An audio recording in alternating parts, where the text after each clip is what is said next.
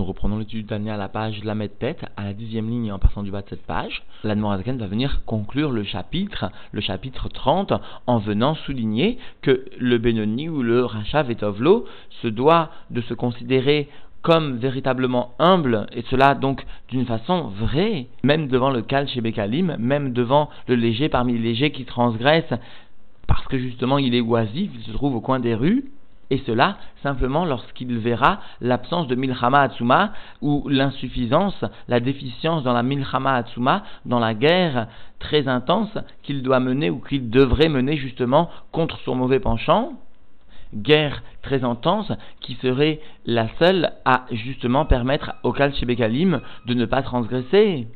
Alors justement, l'Anmorazaken viendra montrer que finalement la faute du Kal Shebekalim n'est pas complètement de son ressort, il ne peut pas porter totalement la responsabilité de ses actes, alors qu'en revanche, le Benoni ou le Racha Vetovlo, celui qui a un temps soit peu conscience de ce qu'est la Torah et de la proximité divine par le service de Dieu, eh bien, sa transgression, elle, conformément aux expressions de nos sages dont nous verrons la signification, eh bien, sa transgression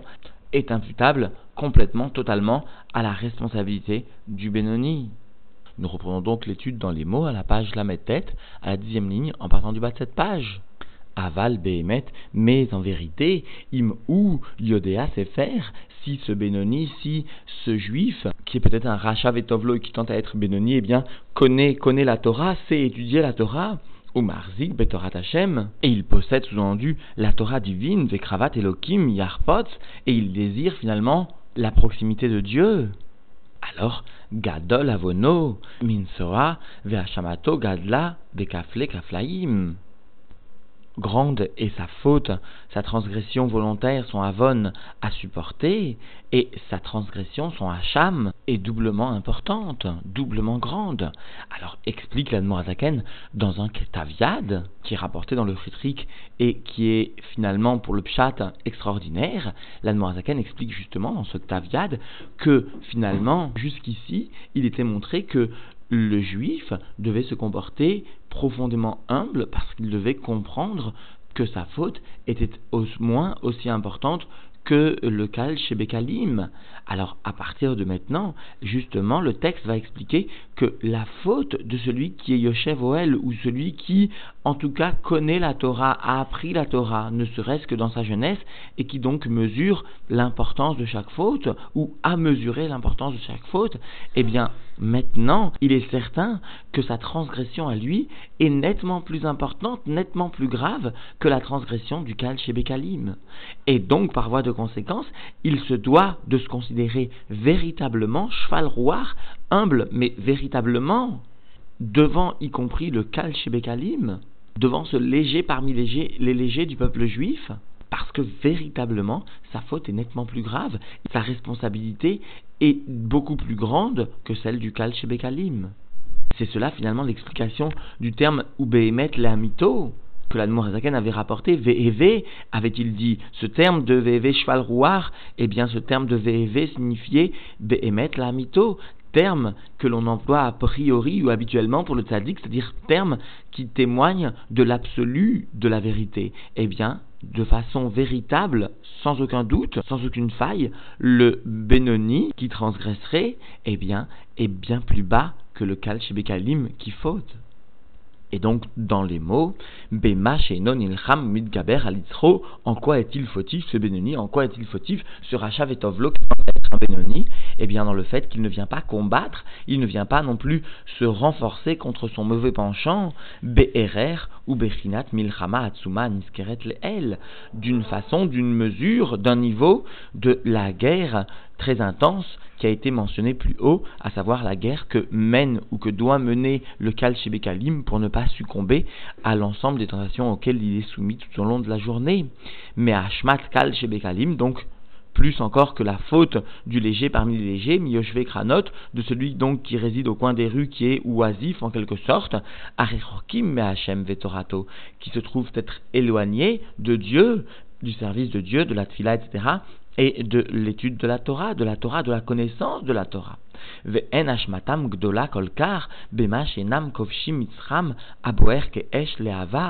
et leur faute, leur transgression n'est pas tellement grande, n'est pas aussi grande que celle du Benoni ou celle du Rachav et Tovlo qui transgressent, en cela, justement, qu'ils ne viennent pas maîtriser leur yetzer, leur mauvais penchant, qui se consume comme un feu flamboyant, comme une flamme ardente. Ils n'arrivent pas donc à maîtriser ce yetzer, mais par Hadachem, en raison, sous-entendu, de la crainte de Dieu qui est absente, de la terreur divine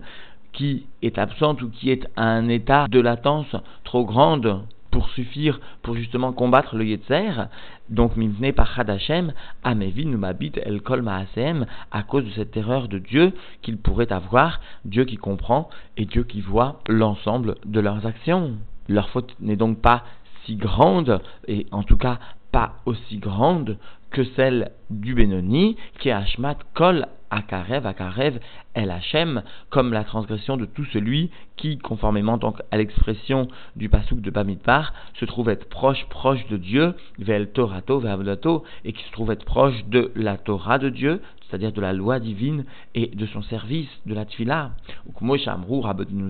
Et comme nous enseignent nos sages, que leur souvenir soit une bénédiction pour nous, Gabé Acher, à propos justement de Elisha ben Abouya, qui est venu, après avoir eu une connaissance très approfondie de la Torah, et bien qui est venu transgresser, et bien Elisha ben Abouya a mérité le surnom de Acher, l'autre, Shiada Birvodi Verroulé, parce qu'il a connu mon honneur, etc. Il a connu le kavod, l'honneur, la grâce, la beauté divine de la Torah et du service de Dieu, et pourtant il a transgressé. Velachen Amrou c'est pourquoi finalement nos sages sont venus enseigner à la mère Aretz à propos justement des impies, de ceux qui ne connaissent pas la Torah, de ceux qui n'ont pas eu la perception de ce qu'est la proximité de Dieu dans la prière, de ceux qui n'ont pas mérité d'apprendre, ne serait-ce ou de voir de proximité ou avec une proximité un sadique, eh bien que chez Donot Naasulaem Keshgagot, que leurs transgressions volontaires sont pour eux comme des Shgagot, pour eux comme des fautes involontaires. Alors, rapportons ce Ktaviad extraordinaire de l'Admorazaken, dans lequel il vient rajouter que finalement, à propos du Talmud Racham, nos sages sont venus enseigner que Shkagat Talmud Olezadon, d'une façon symétrique et opposée, eh bien, à propos de celui qui est Benoni, à propos de celui qui est versé dans l'étude de la Torah, qui est, qui est un Rachav et Tovlo, et qui tente à être Benoni, eh bien, nos sages sont venus enseigner que une faute involontaire, Shgagat, Talmud, une faute involontaire à propos de l'étude de la Torah, eh bien, Olezadon est considéré ou constitue une faute volontaire dans sa gravité pour justement ce Benoni. Et cela sûrement, très probablement, par opposition à ce que vient de nous enseigner dans le texte ici la Zaken, chez Donot Naasulaem Keshgagot, que les fautes volontaires du Hamaharet sont constituées pour lui, dans leur gravité, comme une faute involontaire.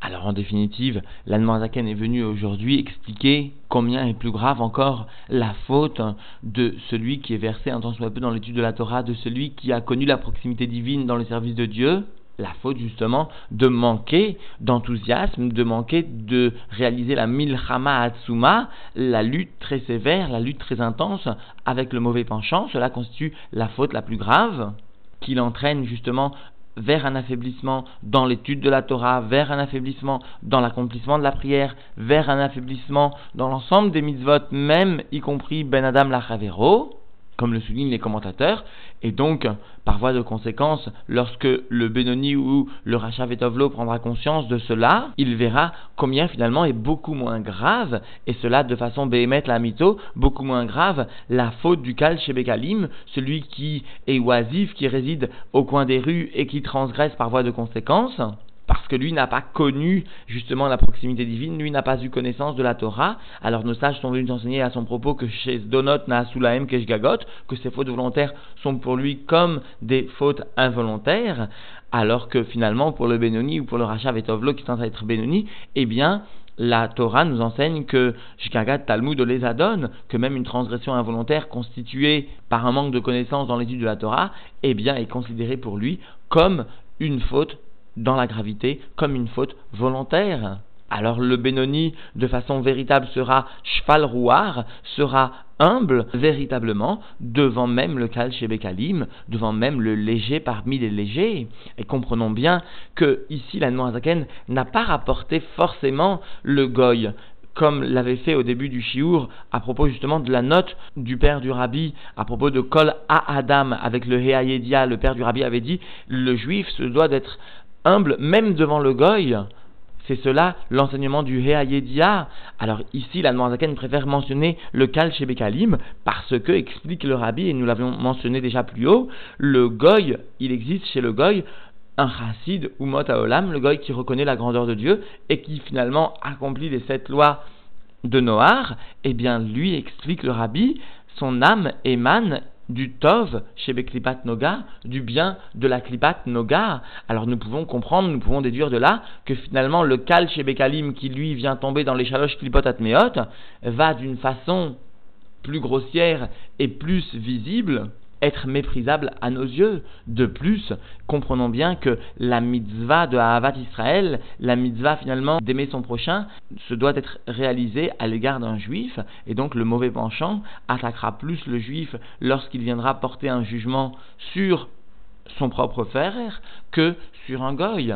Quoi qu'il en soit, l'humilité reste le kéli, le réceptacle pour descendre justement pour entraîner la chute de la gava de l'âme animale. Et cela sera le réceptacle justement à la compréhension du chapitre Lamed Bet et à l'application du chapitre Lamed Bet concernant la Havat Israël, qui constitue donc le cœur, le cœur du Tanya.